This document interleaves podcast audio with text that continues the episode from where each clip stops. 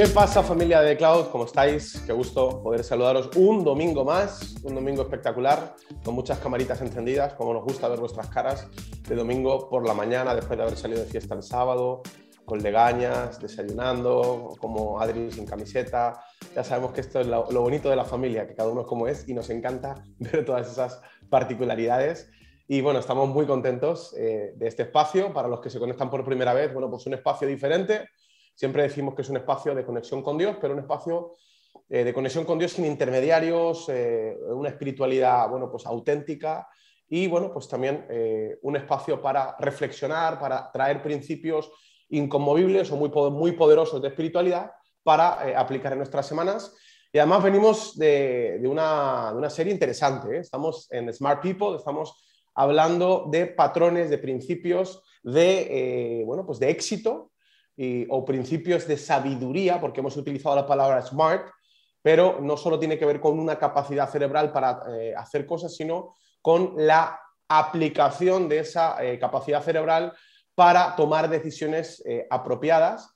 Y nos estamos inspirando en nada más y nada menos que en el rey Salomón, que para los que quizás han oído hablar de él, pero no tienen mucha constancia de quién era, bueno, pues un hombre que en la historia queda registrado como un hombre exitoso, no, sea, no solo por su posición de poder o por el poder que manejó, sino por bueno, pues las riquezas que acumuló y algunas de las frases de sabiduría que él dejó. Es decir, probablemente estamos hablando de alguien que recorrió muchos de los trayectos que algunos comenzamos ¿no? en la sala y en esta familia tenemos muchos emprendedores. Bueno, pues este tipo eh, alcanzó eh, niveles que los emprendedores quisieran alcanzar. Es decir, estaba al final del camino que algunos están iniciando. En relaciones, evidentemente, por su posición, bueno, pues tuvo muchísimas experiencias y eso también, bueno, probablemente le dejó muchísimos aprendizajes y, repito, es reconocido en la historia no solamente como eh, un tipo sabio, sino como un rey que tocó, bueno, pues riquezas, eh, poder, influencia, etc. Y eh, nos dejó dos bueno, nos dejó varios libros, en concreto eh, hay uno que estamos eh, revisando que es el libro de Proverbios para todos esos eh, que les gustan las frases profundas. realmente está siendo un reto, yo creo que esta, esta serie, porque bueno, pues estamos utilizando vocabulario muy profundo, pero la idea es bueno, pues que podamos reflexionar en los criterios para considerarnos smart people. Y por hacer un repaso, voy a hacer un poco rollo Netflix, ¿no? En capítulos anteriores, pero hemos hablado hasta a la fecha en, los dos, en las dos series de ocho patrones o ocho conceptos en los que la smart people o la gente lista, la gente sabia es máster, es decir, es experta. Hablamos primero máster en sabiduría y veíamos cómo el propio Salomón daba un pequeño medidor que era, oye, cómo nos estamos relacionando con nuestros padres y nuestras madres. Eh, todo esto lo hemos eh, vinculado también incluso a la ciencia, a la psicología. El segundo patrón o el segundo medidor era ser másters en justicias, ese mecanismo hablábamos para cargarle vida a tu vida. Es decir, eh, eh, no se trataba de cuántos años tenía tu vida, sino cuánto vida tenían tus años y cómo la justicia tenía que ver con ese elemento para poder inyectarle vida eh, a tu vida. Y no es una redundancia, tiene sentido, ¿no? aunque suene un poco paradójico. Hablamos del principio de la diligencia, cómo la velocidad de reacción o nuestra velocidad de reacción es un síntoma para los que son empresarios, emprendedores, para los que trabajáis en organizaciones, estructuras. Ojo, porque la diligencia es un aspecto imprescindible, muy potente para poder determinar si estáis rodeándoos o estáis construyendo un equipo de smart people o estáis construyendo un equipo de eh, ruin people, de gente que te arruine, ¿no? Y, de hecho esa era la palabra que utilizaba Salomón. Hemos hablado del máster eh, en entendimiento de los tiempos como cuarta patrón, ¿no? Como cosechar y dormir son incompatibles. Como era importante entender tiempos para sembrar, tiempos para cosechar, tiempos para dormir y cómo en muchas ocasiones eh, la vida o las situaciones no nos están diciendo no, están diciendo no ahora y cómo ese entendimiento en los tiempos puede hacernos, bueno, pues darle al blanco o puede hacernos fallar estrepitosamente. También hemos hablado del principio de integridad o másteres en integridad, cómo ser de una misma pieza es bueno, pues un motivo de confianza. Y hemos hablado la semana pasada, esta fue la primera, la semana pasada, hablamos de los másters en contexto, cómo tus oídos generan eh, almacenamiento eh, o cómo tus labios más bien generan eh, semillas que se almacenan en tus oídos que producen un fruto que se llama fe. a tener cuidado con las palabras y no solo tener cuidado con las palabras, sino tener cuidado o ser máster en contextos, en qué contextos me estoy relacionando, porque esos contextos van a llenar mis depósitos de fe, van a llenar mis, mis oídos. También hablábamos de las relaciones desde el amor, másters en amor. Eh, hablábamos de que Dios es amor, ¿no? de introducir a Dios en la ecuación, matrimonios, familias, relaciones, amistades, como una, eh, el amor es eh, todo o es, podríamos decir, no lo contrario, pero es no necesariamente está enmascarado o paquetizado en emociones, las emociones son emociones, que el amor es algo mucho más profundo, que tiene que ver además con Dios y cómo introducir amor en todos nuestros protocolos, incluso para decirnos la verdad, era importante. Y la última que veíamos la semana pasada también era eh, que las Smart People es, tienen el máster en prudencia. La prudencia tiene que ver con dos de los elementos que ya hemos mencionado, con el amor y también con el entendimiento en los tiempos. Es decir, yo voy a decir algo, eh, esta persona se merece que le diga algo, lo tengo que decir porque el amor tiene que ver con la verdad, tengo que decir la verdad en amor, pero también tengo que escoger el momento. Y hoy vamos a hablar probablemente de una de las partes más ejecutivas. Aviso que vengo rayado, ya sabéis que, cuando digo esto me, encanta eh, la filosofía, me encanta reflexionar y me gusta más todavía que reflexionéis conmigo, pero voy a seguir en el mismo eh, texto, estamos en Proverbios capítulo 10, porque no hay forma de acabarse este texto sin, tener 14.000 preguntas, 27.000 reflexiones, 150 millones de patrones eh, comunes. Pero fíjate que el siguiente versículo, después de haber hablado de justicia, de amor, de prudencia, nos va a hablar de un principio que para mí es muy potente, que es eh, lo que voy a llamar la novena característica de las Smart People, que es que son masters en fortificaciones. Alguno va a decir, ¿eh? ¿Este se, ha ido a la edad medieval o, acaba de terminar El Señor de los Anillos? O sea, ¿qué tiene que ver esto de... Este está viendo mucho Juego de Tronos, o sea, ¿qué es ser máster en fortificaciones? Bueno, vamos a irnos al versículo en el que lo dejamos la vez pasada, que creo que fue el 14, y vamos a introducirnos en Proverbios capítulo 10, versículo 15, y vamos a ver qué dice Salomón, repito, que no lo dice desde la ignorancia o desde la opinión o desde la teoría, lo dice habiendo practicado, habiendo tenido experiencia, que esto es un grado, en eh, cada una de las cosas que dice. Dice, las riquezas del rico son su ciudad fortificada y el desmayo de los pobres es su pobreza. Si hay, eh, hago un pequeño disclaimer, ¿vale? Aviso de responsabilidad limitada. Eh, aviso de responsabilidad limitada a ofendidos. Si alguien se ofende fácilmente, hay cosas maravillosas en la tele en este momento, probablemente estén reproduciendo los partidos de ayer, porque, aviso, vengo fuerte, ya lo sabéis que eh, como nos sentimos en familia, pues hablamos con mucha claridad. Pero fíjate lo que dice, dice que la riqueza, o sea, estamos hablando de cuestiones productivas, de cuestiones materiales, Ahora, vamos a abordar esto desde, una perspectiva mucho más profunda. Son una ciudad fortificada. Pero el desmayo de los pobres es o, la debilidad de los pobres es su pobreza. O sea, está comparando la riqueza con fuerza y la pobreza con debilidad. Ojo, ¿eh? Y es verdad que hay que hacerle, hay que hacerle matices, pero, pero, pero es muy potente que hablemos de esto repito, desde el abordaje de Smart People. ¿Y por qué habla de fortaleza? O sea, ¿qué podría significar que para un rico sus riquezas son ciudad amurallada? Claro, no venimos de cualquier lado, no está hablando de cualquier tipo de riquezas. Ya hemos visto en el proceso de llegar hasta aquí cómo el propio Salomón había hablado de que cuando tú llenas tus, tus, tus depósitos, cuando basas tu productividad en abusar de otros, eso no te va a rendir. O sea que no, está hablando de una riqueza superficial, irrelevante, injusta y deshonesta. No está hablando de eso. Ya ha hablado de honestidad en versículos anteriores, pero está hablando que una vez tú has configurado tus sistemas productivos, has configurado tus motivaciones, ahora tus riquezas, las riquezas del rico en este paradigma, van a ser una ciudad fortificada. ¿Y por qué digo que una persona smart, por qué digo que una persona sabia va a ser especialista en fortificaciones. Bueno, si hablamos de fortificaciones, vamos a pensar un poco, vamos a ir a la analogía, vamos a entender la imagen, ¿no? Vamos a irnos a la imagen. ¿Qué es una fortificación? Una fortificación es una muralla. Son ciudad amurallada, ¿no? Son, bueno, pues unas estructuras que se levantaban alrededor de bueno, pues una población o una ciudad o un conjunto de, de, sociedad, una sociedad que habitaba, unos habitantes en un lugar, que sirve como mecanismo de defensa. Podríamos decir que una fortaleza es una herramienta de defensa estratégica para tiempos de desenfoque. Es decir, una fortaleza estaba diseñada para que, bueno, pues, por ejemplo, si te ataca un ejército, puedas resguardarte. O si por lo que sea te sorprenden porque por lo que sea no estás preparado o, no tienes suficiente ejército o, tienes menos soldados que el, equipo contrario, iba a decir, que el ejército contrario, pues tienes algo que te ayuda.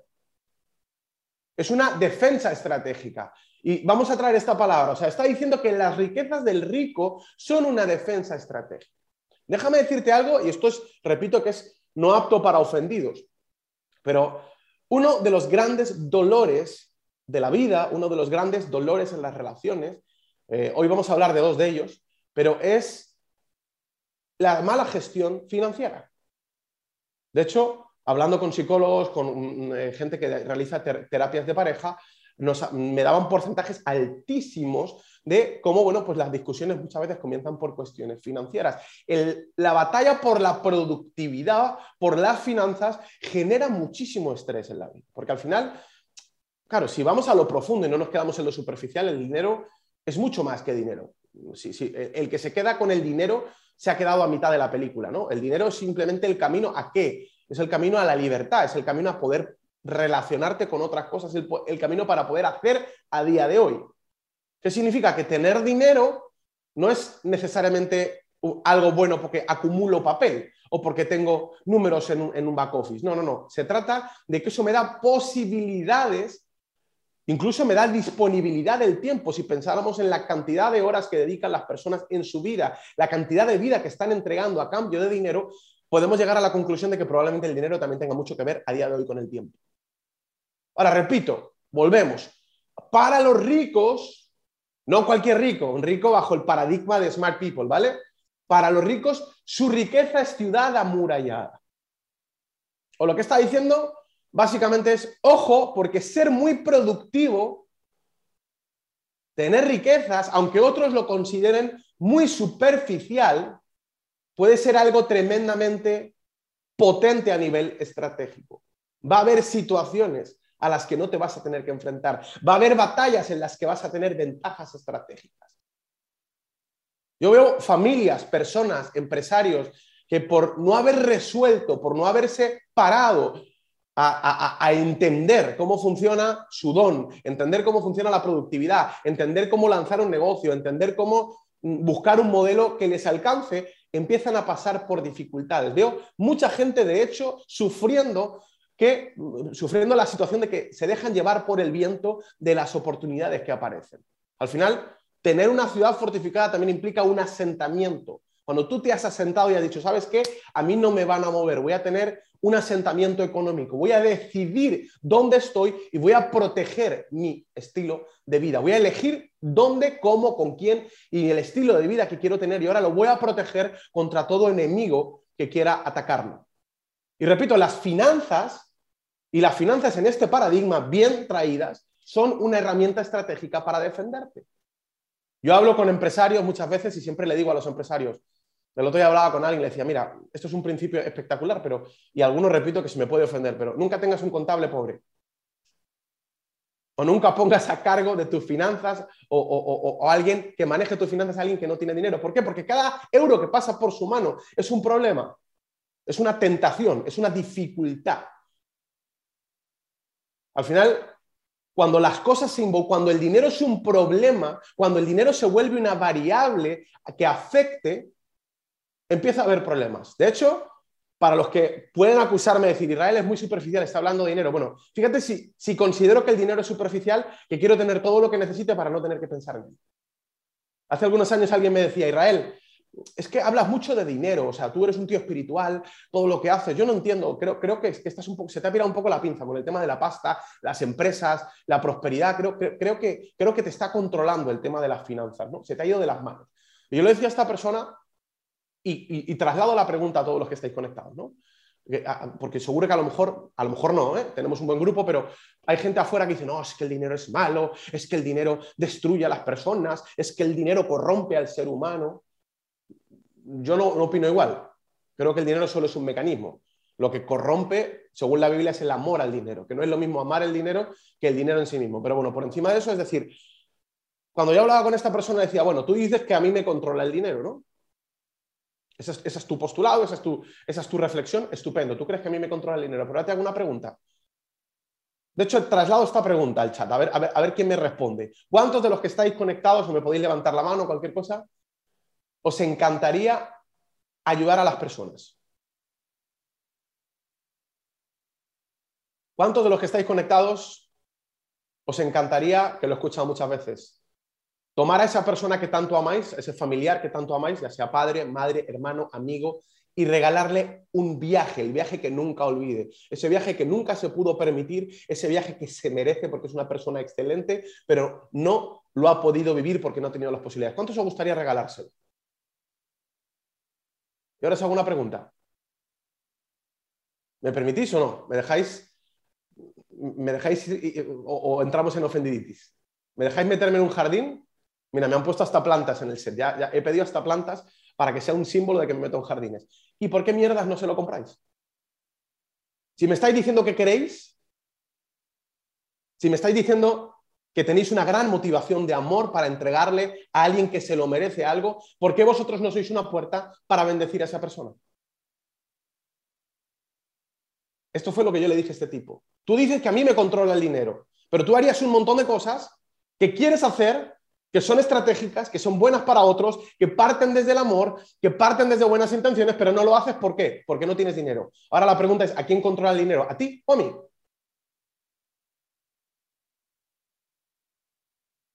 Si lo que quieres hacer, lo que puedes hacer, lo que debes hacer, lo que otros se merecen que hagas, no lo puedes hacer porque el dinero determina si tú puedes o no puedes, entonces tienes un problema porque el dinero al que controla es a ti, no a mí. Por eso repito, un abordaje poco profundo sería, yo necesito tener tanto dinero como para no tener que pensar en él. Y esto es lo que está diciendo aquí Salomón.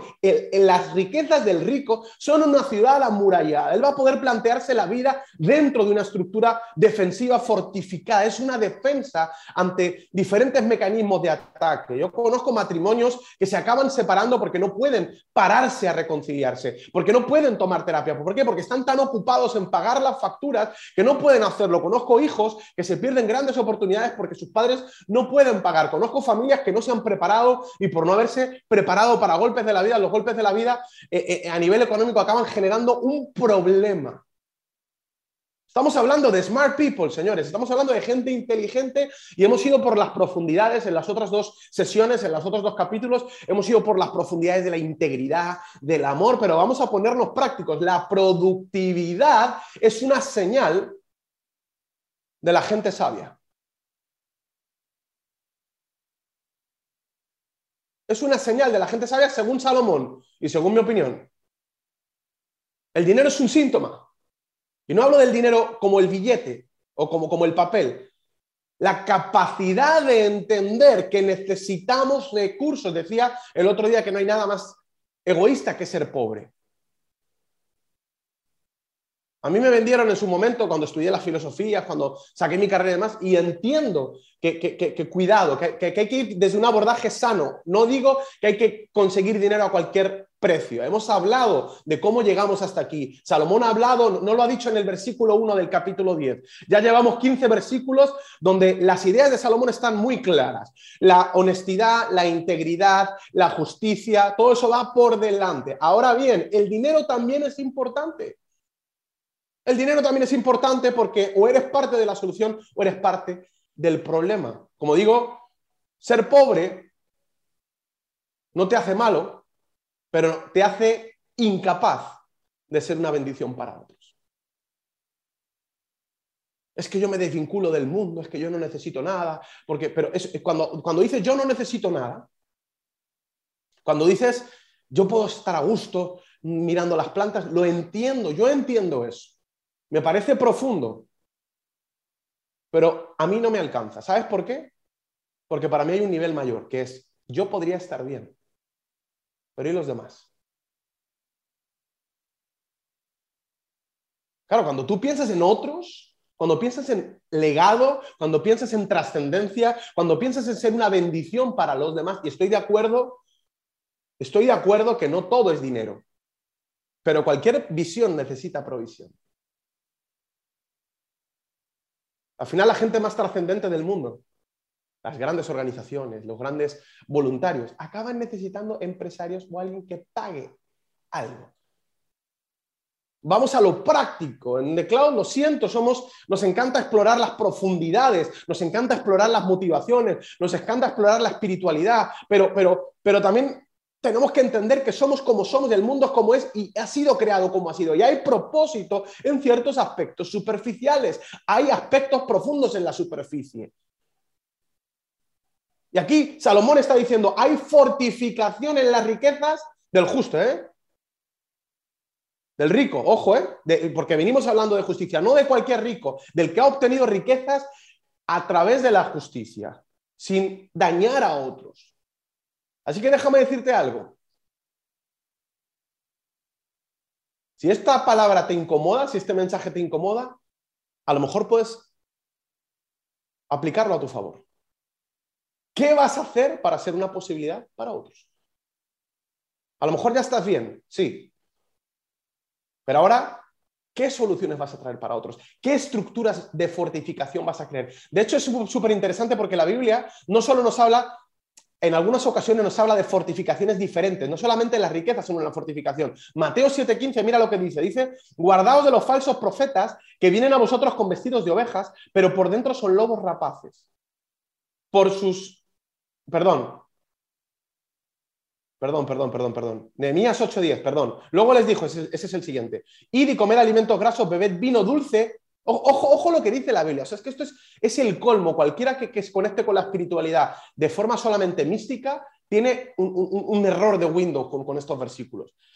Están, contexto, está Israel restaurando Jerusalén, Nehemías, y dice, viene, viene un mensaje de Dios y le dice, luego les dijo, id y comer alimentos grasos. Todos los ketos, Menos mal que tenemos nutricionistas que nos pueden explicar esto, ¿no? También es cierto que estaban en una situación muy jodida, una situación en la que no había alimentos y, dicho sea de paso, no soy nutricionista ni hablo desde la experiencia, pero me suena, ¿eh? creo que son 9 gramos, que cada, eh, que cada, eh, cada, 9 calorías, que cada gramo de grasa tiene bastante más calorías que los gramos de proteína o carbohidratos. Pero bueno, por encima de eso, comer alimentos grasos, beber vino dulce. Dios, Dios les está diciendo comer alimentos grasos, beber vino dulce y enviar porciones a los que no tienen nada. Ojo, porque consagrado es este día para nuestro Señor. No se, no se entristezcáis. Ojo, aquí viene la frase. Porque el gozo de Dios, el gozo de Jehová, es vuestra fuerza. La palabra original es fortaleza. Es decir, las riquezas del rico son una estructura defensiva. Pero la alegría, el gozo también es una estructura defensiva. ¿Qué significa esto? Que vas a evitar muchos conflictos, vas a evitar muchas muertes, vas a evitar mucha, mucho desgaste. Si eres un tipo alegre o una tipa alegre, feliz, te gozas, el gozo del Señor, no cualquier gozo, y si además tienes riquezas.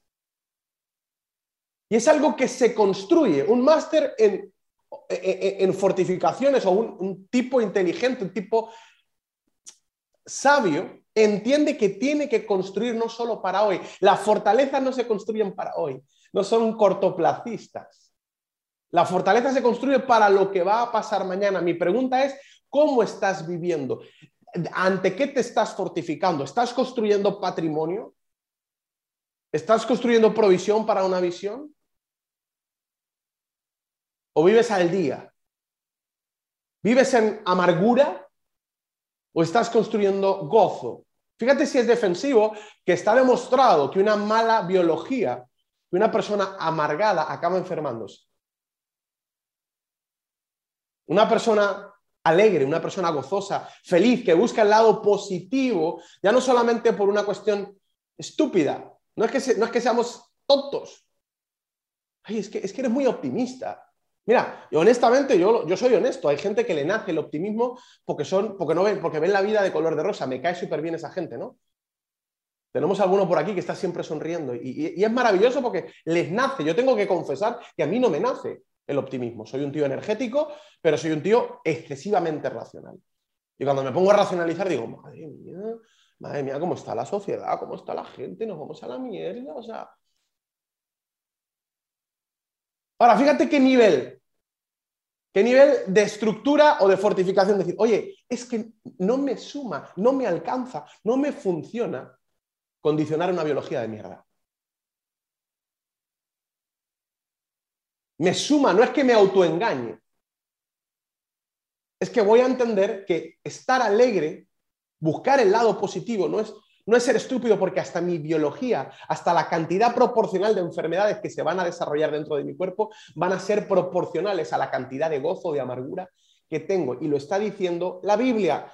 Salomón, Smart People, haceros maestros en construir estructuras, construir estructuras que nos permitan ser destruidos cuando estéis desenfocados. Esto tiene que ver con los contextos. Hay personas que, acaban destruidas porque no han construido una vida fortificada, no han entendido las fortificaciones. En la familia, querido, fortifica tus relaciones, fortifica tu pareja. ¿Para qué voy a un contexto? O sea, construye una vida con elementos que te defiendan cuando no estés arriba cuando estés despistado. Esto es lo que... Ojo porque esto es muy profundo. La frase, si ya saben cómo me pongo, ¿para qué me invitan? ¿Y para qué vas? Si sabes que te vas a poner así. Una vida en la que tú construyes desde forma estratégica pensando a futuro, oye, voy a construir dinero porque voy a construir patrimonio porque no sé qué viene mañana, no sé lo que le va a pasar a mis hijos, no sé qué, desafíos voy a tener, no sé qué oportunidades se me van a presentar, pero voy a construir una ciudad amurallada para que si hay un ejército, hay un desafío delante de mí dentro de unos años, tenga la posibilidad de enfrentarlo. Voy a construir con gozo, porque no sé lo que voy a tener que, enfrentar, pero el gozo del Señor va a ser mi fortaleza. Voy a amurallarme, no voy a permitir que ningún pensamiento negativo, ninguna estupidez permee, porque si permito que, permito que permee el dolor, el rencor, el odio, la falta de perdón, eso me va a destruir por dentro. Un tipo o tipa sabia es especialista, es máster en construir fortificaciones fortifícate. Que aunque, vengan las dificultades, aunque vengan momentos de desenfoque, aunque vengan momentos en los que no, vas, no hay productividad, sequía, la riqueza, tus riquezas sean tu, tu ciudad amurallada. Que tu gozo sea tu ciudad amurallada. ¿Tiene sentido lo que estoy diciendo o no? A ver. Construye. Construye estructuras. Mira lo que dice el siguiente versículo.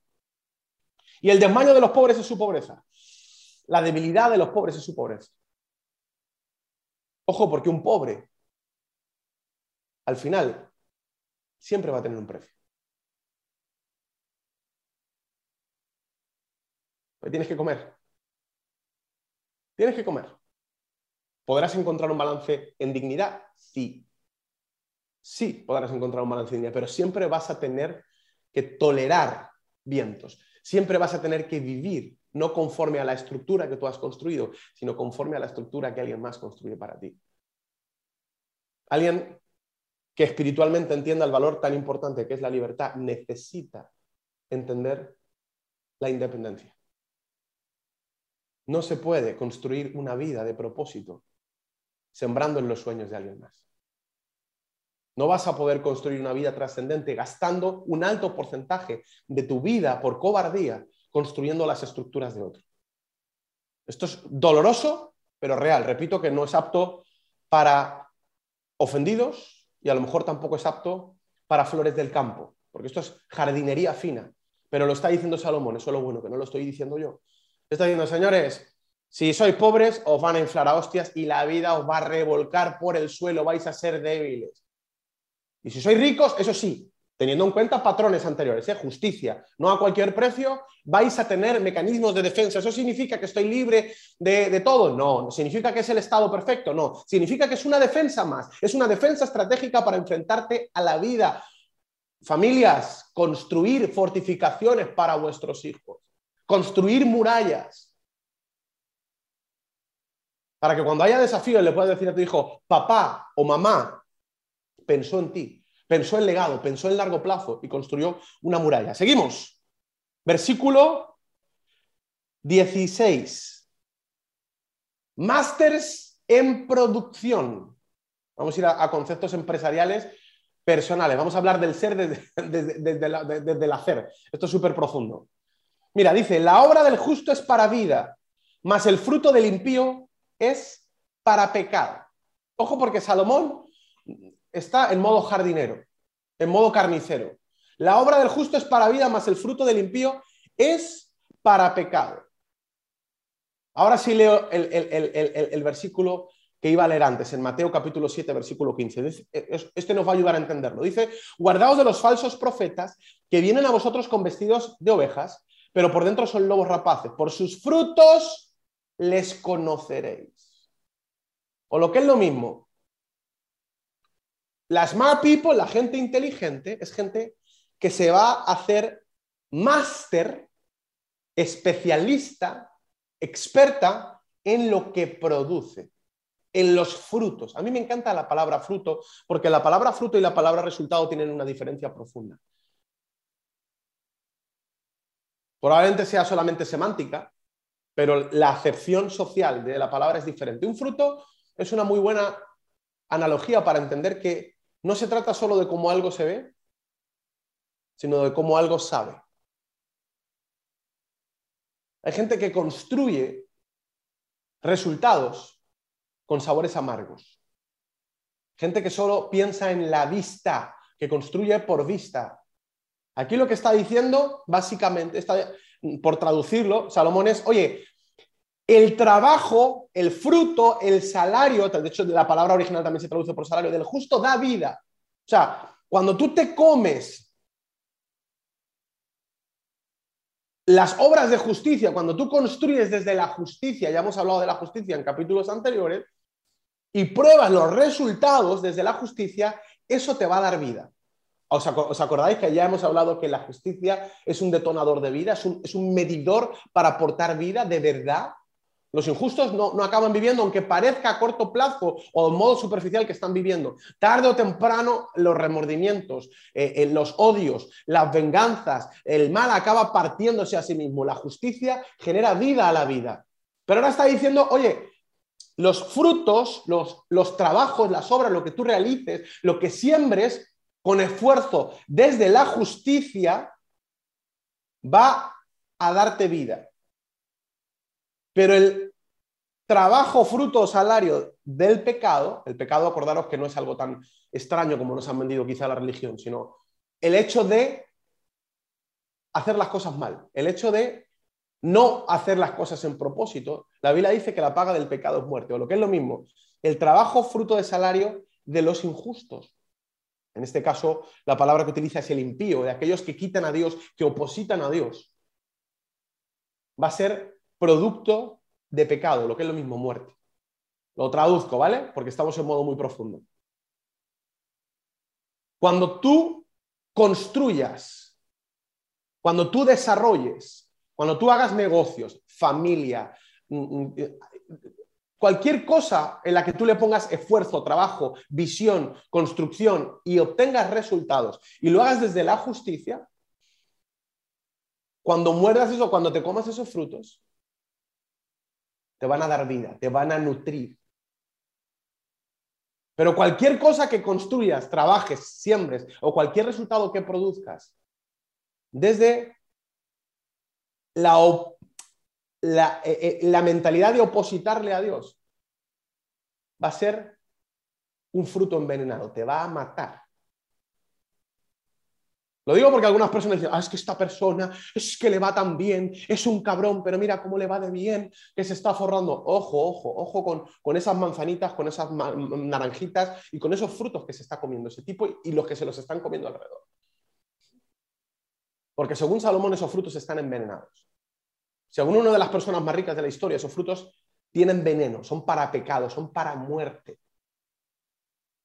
Familia, a mí no, a mí no me impresiona la gente que tiene dinero. Fíjate, ahora, ahora voy al, al opuesto. Voy a pendular. No me impresiona la gente que tiene dinero. No me impresiona la gente que me enseña frutos. Mira la casa que he construido.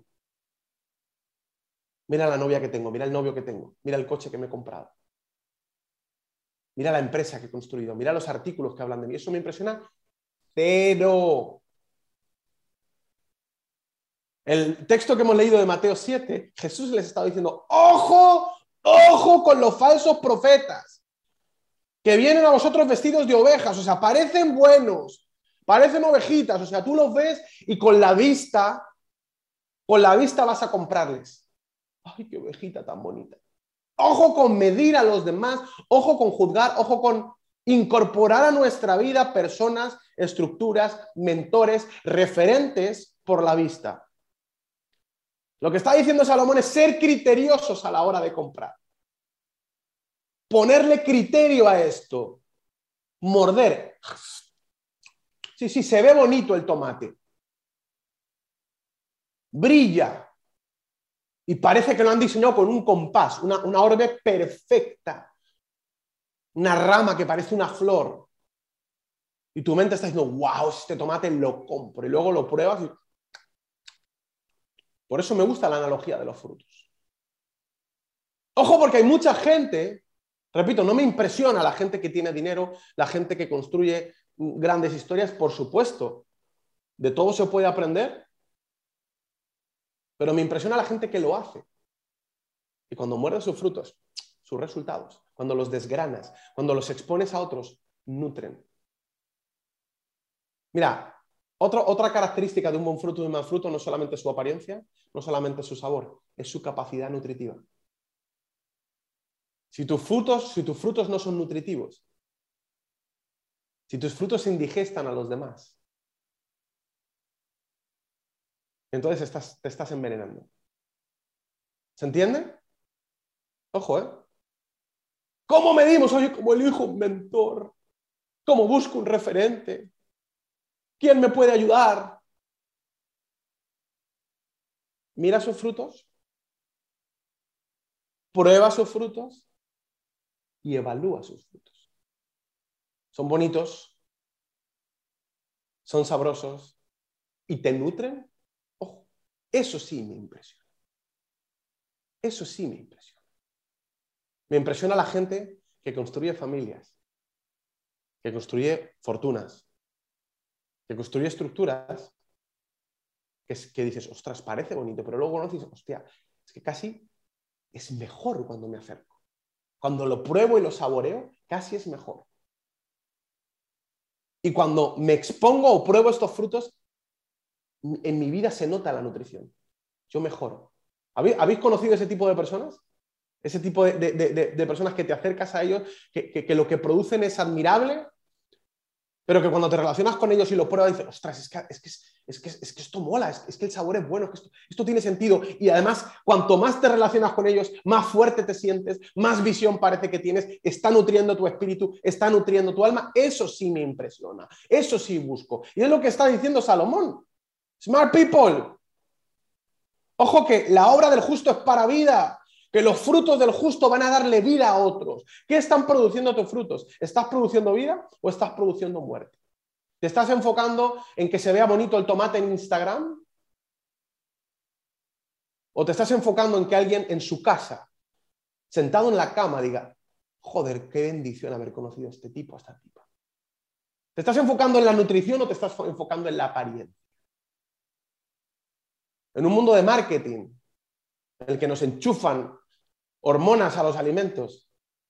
Qué bonito es encontrar contextos de personas que no están hormonadas en su espíritu ni hormonadas en su alma, que te nutren de verdad. Esto es lo que está diciendo Salomón, está diciendo, eh, el fruto del justo sabe a vida, nutre vida, te, te inspira vida.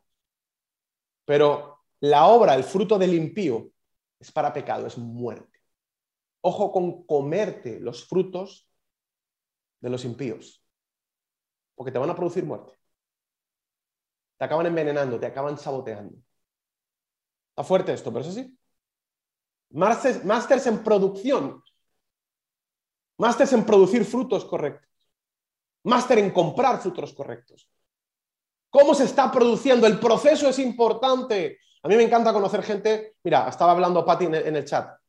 Patti, Martín, tenemos personas en The Cloud que, que son, son tremendamente concienzudos en lo que en este tiempo dicen, vamos a comer. Y me encanta hablar con esas personas. Porque dicen, es que no se trata de cómo se vea. Rápidamente le dan la vuelta a la etiqueta. ¿Habéis conocido a esa gente? A ver, pero ¿esto qué es? ¿Cómo se ha procesado esto? ¿Cuál ha sido el proceso para llegar a este progreso? Qué bonito sería, señores, que hiciéramos lo mismo que hacemos con las etiquetas en el supermercado, con las personas. Que dijéramos, sí, sí, tu negocio mola mucho, pero déjame un segundo. A ver qué ingredientes tiene. Marketing, toxicidad, incoherencia, egoísmo, injusticia, abuso. Sí, se ve bonito, pero paso de intoxicarme. Voy a ser real fooder de personas. Quiero gente orgánica, no quiero gente química, tóxica. Quiero gente real, porque esos frutos me van a dar vida y los frutos injertados, asquerosos, atomizados, toxificados por pudredumbre te van a matar. Y perdón que lo diga, pero la sociedad ama comprar el marketing. Nos encanta comprar, nos encanta que nos engañen. Nos encanta que nos digan que nos vamos a forrar rápidamente y que no hay que esforzarse. Nos encanta que nos digan, yo te doy una lección y en esa lección vas a facturar 5 millones de euros. es que nos encanta, nos encanta porque antiguamente era la lotería, yo soy, hoy son los gurús y no estoy en contra de la consultoría, me dedico a ello. Estoy diciendo que al igual que en el supermercado vas dándole la vuelta a los botes, y si haces ese ejercicio, cualquier persona que hace eso, se asusta un poquito, ¿sí o no? A ver, Real Fooders por ahí. ¿Se asustan o no? Cuando te das cuenta de la cantidad de porquerías, de azúcares, de, guarrerías que hay por ahí, dices, oh, pero, ¿quién ha pensado esto? O sea, casi te entra una crisis existencial. Hostia, ¿cómo, ¿cómo puede haber un sistema tan, tan, tan podrido, tan hecho mierda? O sea, pero, pero, pero ¿quién está metiéndonos esto? O sea, llegas a un punto ya de la conspiranoia, ya piensas, o sea, mm, si vas un rato al supermercado y le das los a los botes la vuelta, empiezas a pensar hasta en los aliens. Dices, hostia, aquí esto, estoy de broma, ¿eh? ¿eh? Esto es una movida, o sea, no, no te cuadra por ningún lado. Déjame decirte algo, como lo hagas con las personas vas a flipar. Es exactamente lo mismo. Los frutos de justicia. Un tipo smart, una tipa smart, se especializa en la producción. ¿Cuál es el proceso? ¿Cuál ha sido el proceso aquí? ¿Cómo ha sido, la, cómo ha sido el factor productivo? Es que yo tengo un montón de dinero, pero ¿cómo lo has hecho? Porque si quieres aprender a ganar, si lo importante es solamente ganar varios millones de euros, rápido, ¿quieres un consejo económico? ¿Queréis ganar varios millones de euros rápido? ¿Sí? A ver, ¿alguien? Te voy a recomendar un infoproducto increíble y un mentor espectacular. El infoproducto se llama Narcos y el mentor se llama Pablo Escobar. Malparío. ¿No hace falta más? Si no importa el proceso, si solo importa el progreso, ¿por qué no vamos a, los narcos y les preguntamos, oye, ¿cómo ganas dinero? Cinco pasos para ser rico en dos años. Y le compro el producto y me forro. Si vamos a ser inmorales, bueno, pues seamos inmorales con excelencia y ya forrémonos. Si, de lo que se trata es de ganar dinero de forma inmoral, entonces emulemos a Pablo Escobar. Es una barbaridad, por favor, estoy bromeando. Solamente estoy diciendo que el proceso para llegar al progreso es importante. Es importante. Y esto lo está diciendo Salomón. ¿eh? Mira la frase que pongo aquí. Ojos, ojo con la actividad y frutos recogidos desde la injusticia, porque no solo no serán productivos, eso ya lo hemos visto anteriormente, sino que serán un arma de muerte propia. Hay gente que se está comiendo sus propios frutos, que está en su casa diciendo, me he forrado, mira qué pasta. ¿Y sabe lo que está haciendo? Se está envenenando. Preocúpate de construir frutos de justicia. Yo quiero comerme frutos de justicia. Lo decía Salomón en, capítulos anteriores. Macho, llegar a tus últimos días y tener una frutería montada en casa decir, mira todo lo que he construido en mi vida. personas que me aman, gente a la que he cuidado. Podía haberme conformado con ser un tipo zen solamente conectado, pero decidí arriesgarme a montar una empresa ni siquiera por chulear, sino por tener puestos de trabajo que dar, por tener provisión para, para una visión grande que, involucrara el bienestar de otro. Yo quiero acabar mis días así, señores. Yo no quiero acabar mis días envenenado e intoxicado. Un máster, un smart, un inteligente, un sabio, pone foco también en la producción. Versículo 18. El que encubre el odio es de labios. Ah, no, perdón, hay otro más. El 17. 16, perdón. Camino, camino a la vida es guardar la instrucción, pero el que desecha la represión hierra. Madre mía, es que me quiero tirar una hora con cada uno. Camino a la vida es guardar la instrucción, pero quien desecha la reprensión hierra. Mira, alguien smart es un máster en exhortación. ¿Qué es la palabra exhortación? Cuando eres corregido. Aquí tenemos un problema social y es que está permeando en la sociedad la ofendiditis.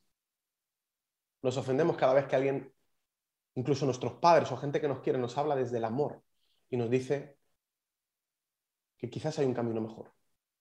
Fíjate lo que dice Salomón. Camino a la vida es guardar la instrucción. Señores, igual que te digo, miremos los procesos, no compremos a cualquiera. También te digo, al menos, pero compremos a alguien. Porque si no nos compramos solo a nosotros mismos. Y de hecho diría esto, probablemente uno de los peores, una de las peores consecuencias del orgullo es interpretar la vida conforme a tu propia visión. Qué bonito es cuando tienes personas a tu lado que te miran con otros ojos, que tienen palabras para decirte, oye, céntrate, oye, no estás viendo esto, o no sé si lo estás viendo, yo, yo pasé por ahí y esto te va a hacer daño. Fíjate lo que dice, pero quien desecha la reprensión, hierra, se equivoca, falla el blanco.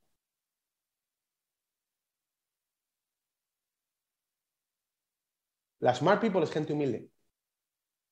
Gente humilde que entiende, que entendemos, y me, y me incluyo, porque yo necesito esta gente en mi vida, que uno de los peores errores que podemos cometer desde el egocentrismo o el egoísmo es vivir la vida solo con nuestra mirada. Qué bonito es encontrar miradas de mentores, de personas que nos exhortan, que nos dicen, chato, te estás columpiando, chato, este, aquí no sé, eres un jardinero, pero has empezado a cultivar marihuana, contrólate, tío, porque de, de tanto, tanto jardinería al final te vas a meter en problemas. Gente que realmente nos instruye, nos da esa nutrición de la que hablábamos. ¿Cuántos de los que estáis pasando por The Cruz sentís que, están, cosas están afinándose en vuestra vida? Ya os contaremos qué es The Club. Todos necesitamos instrucción. Y quien escucha la instrucción, según Salomón, al final, de nuevo, va a la vida, es camino a la vida tu vida va, a construir. Evidentemente no instrucción cualquiera. Qué bonito que diga este versículo después de haber hablado de los frutos. No te dejes instruir por cualquiera, pero, pero déjate instruir. Porque quien no escucha, quien desecha la reprensión, dice, hierra, se va a equivocar. Ten personas en tu vida que sean tu dolor de cabeza. Ten personas en tu vida que te muestren las grietas. El otro día hablaba con alguien y me decía, es que a veces, y yo a veces me siento que soy que pongo el foco en lo malo, pero no es que ponga el foco en lo malo, es que le decía, mira, es que esto es como un barco. Me decía, es que parece que no ven lo bueno.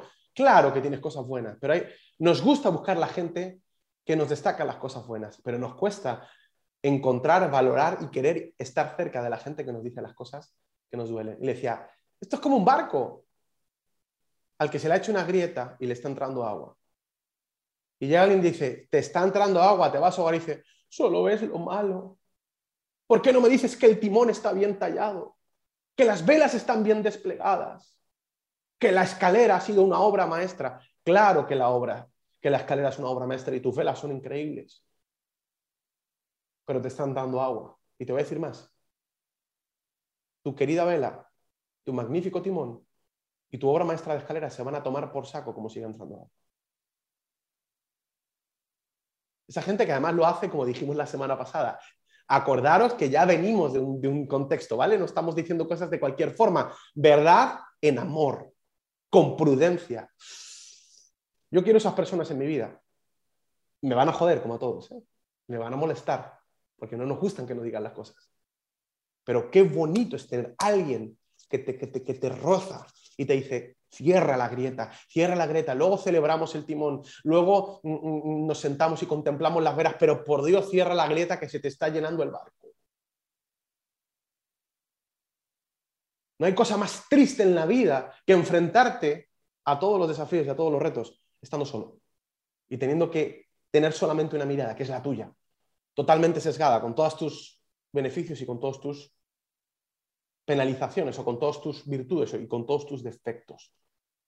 Qué bonito es rodearte de familia, de personas, de equipo, de la familia de la fe espiritual, que cada uno tiene sus virtudes y sus defectos y nos potenciamos las virtudes y nos compensamos los defectos. Lo último, y termino, eh, versículo 18.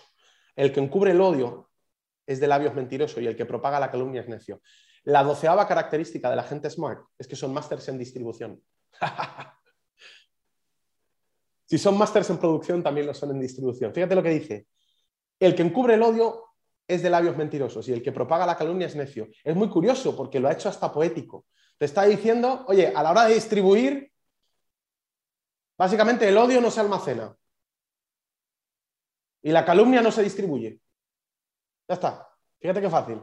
Si te vas a hacer un distribuidor, esto se podría hacer hasta, hasta, una frase motivacional. Si vas a ser un distribuidor emocional en tus relaciones, distribuye la verdad.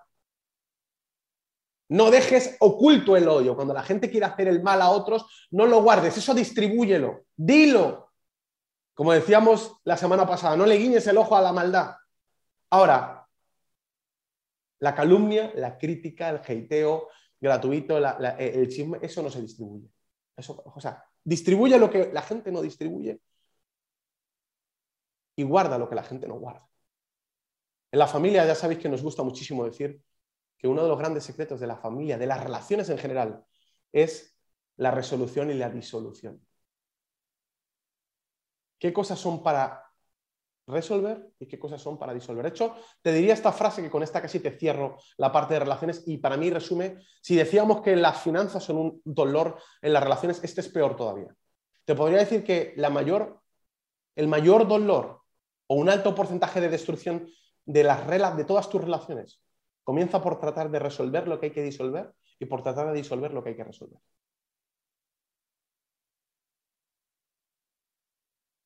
Hay cosas que son para distribuir y cosas que son para almacenar. Y cuando tú aplicas esto a las relaciones, te vuela la cabeza. Yo en este tiempo de mi matrimonio lo estamos usando. Para los que no lo saben, Michelle y yo peleamos a la carta. Tenemos una alarma en el móvil para pelear. Es como, son las cuatro, hay que pelear. Nada, estoy bromeando, pero, pero somos muy intensos los dos. Y por supuesto que rozamos un montón. Y, déjame decirte algo, pongo este ejemplo, puedo poner 50.000, pero pongo este porque es, es gracioso. Pero qué importante en un matrimonio, padres, hijos, amigos, cualquier relación es entender que hay cosas que hay que resolver. Y la sociedad hoy disuelve lo que hay que resolver. Hay problemas coyunturales, estructurales, que hay que resolverlos, que no te vas a dormir y mañana están mejor, están peor, se enquistan, se vuelven cáncer, sacan pus, apestan y te corroen tus relaciones. Hay cosas que no se pueden disolver, hay que resolverlas. Y sabiduría es saber qué cosas tengo que resolver. Ahora, hay cosas que no se resuelven, hay cosas que se disuelven estaba, he sido tonto. Hoy te, he dicho una palabra un poquito de más, porque he tenido un mal día. Lo voy a almacenar. Lo voy a guardar ahí para que se me enquiste. No, esto, es disolución. Ya está. Estábamos mal, estábamos cabreados, estábamos un poco tensos. A ver, volvamos, volvamos al centro del punto. Vamos a disolver. Que tú me amas, ¿no? Yo te amo, ¿no? ¿Podemos mejorar esto? Sí, podemos mejorar. sabemos que tenemos que mejorar, sabemos lo que ha pasado, sabemos cómo resolverlo, no vamos a seguir en el odio ni en la molestia, nos damos un paseíto y se nos pasa. La Smart People es gente especialista en distribución. ¿Qué se distribuye y qué se almacena? ¿Qué estás almacenando y qué estás distribuyendo, querido? Porque eso también es un medidor o un síntoma de a qué nivel de smart o de inteligencia estás llegando. Hay una diferencia entre huir y disolver. Cuando tú disuelves no te vas, aquí estoy. Simplemente disuelvo. Simplemente no le voy a dar tanta importancia, simplemente no, voy a dejar que esta estupidez que, no, que, no, que es disoluble o que es soluble me haga daño. Familia, por cerrar, hoy con el tercer capítulo de Smart People, ponedme una musiquita, por favor, operaciones. Eh, creo que es interesante que valoremos que la espiritualidad, que el espíritu es una parte del ser humano. Pero hay una diferencia entre ser espiritual y ser místico. Yo siempre diré que la espiritualidad o el espíritu tiene que conectar con el alma y tiene que conectar con el cuerpo, tiene que haber una conexión del ser humano. Y si lo que ocurre en tu espíritu no potencia, mejora, nutre tu alma, ni nutre tu cuerpo, ojo. Aquí Salomón parece que está hablando a la mente. Podríamos decir, esto es un discurso de Israel, eh, esto de declaro, esto no es nada espiritual, esto es totalmente racional. Déjame decirte, no hay cosa más espiritual que aplicar los principios del Creador, de lo invisible, de Dios, de lo espiritual, y que eso condicione de forma positiva, impulse de forma positiva tu vida. Hay mucho más para ti. Hay cosas extraordinarias que puedes vivir. Vivimos en una era, vivimos en una temporada de la historia en la que, bueno, pues la gente ha decidido alejarse de Dios, la gente ha decidido centrarse solamente en lo superficial y digo que no está mal, no está mal que, haya cosas superficiales. El problema es cuando tienes cosas superficiales inconexas con cosas profundas. El problema es cuando solo eres un caparazón. A mí no me, interesa que, que, la carrocería del coche sea buena, pero también me interesa que el motor sea bueno. Me interesa que haya coherencia.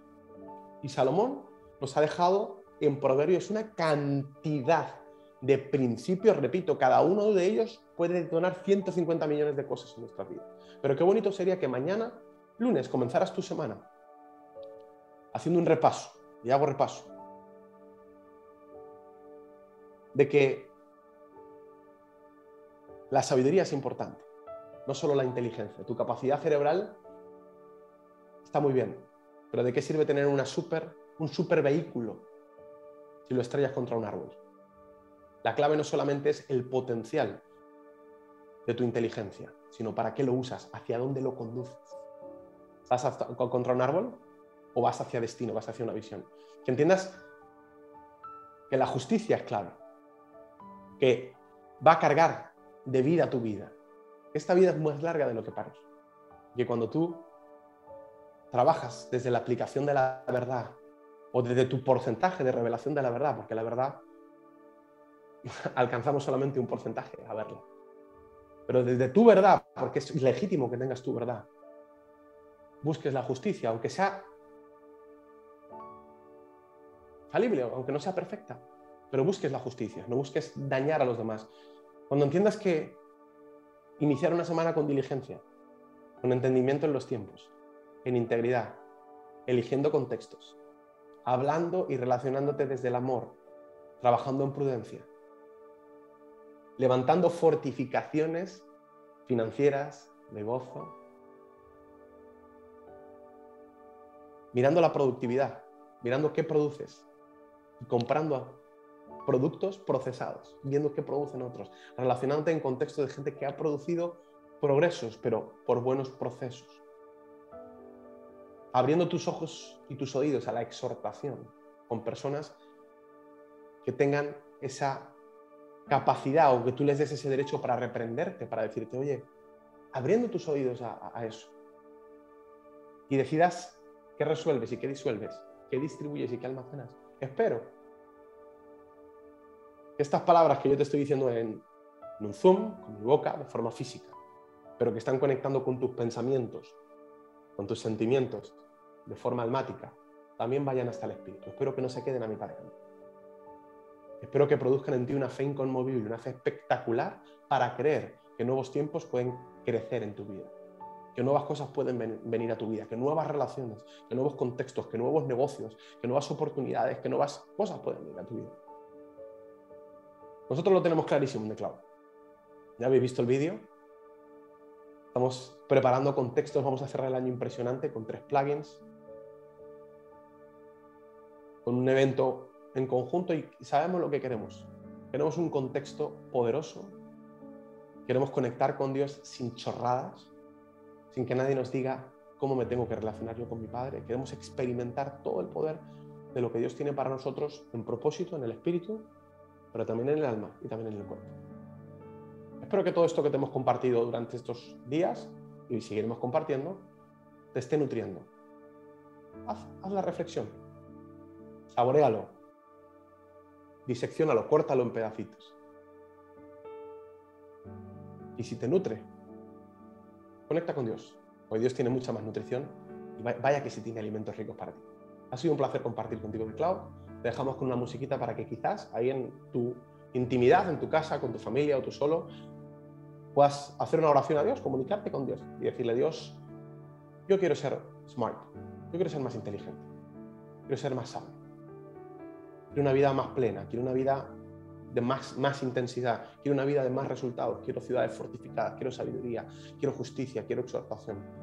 Pon en mi vida los contextos, pon en mi vida la habilidad, pon en mi vida la búsqueda, el amor, la pasión, pon en mi vida la prudencia. Ha sido un placer compartir con todos, familia. Un abrazo.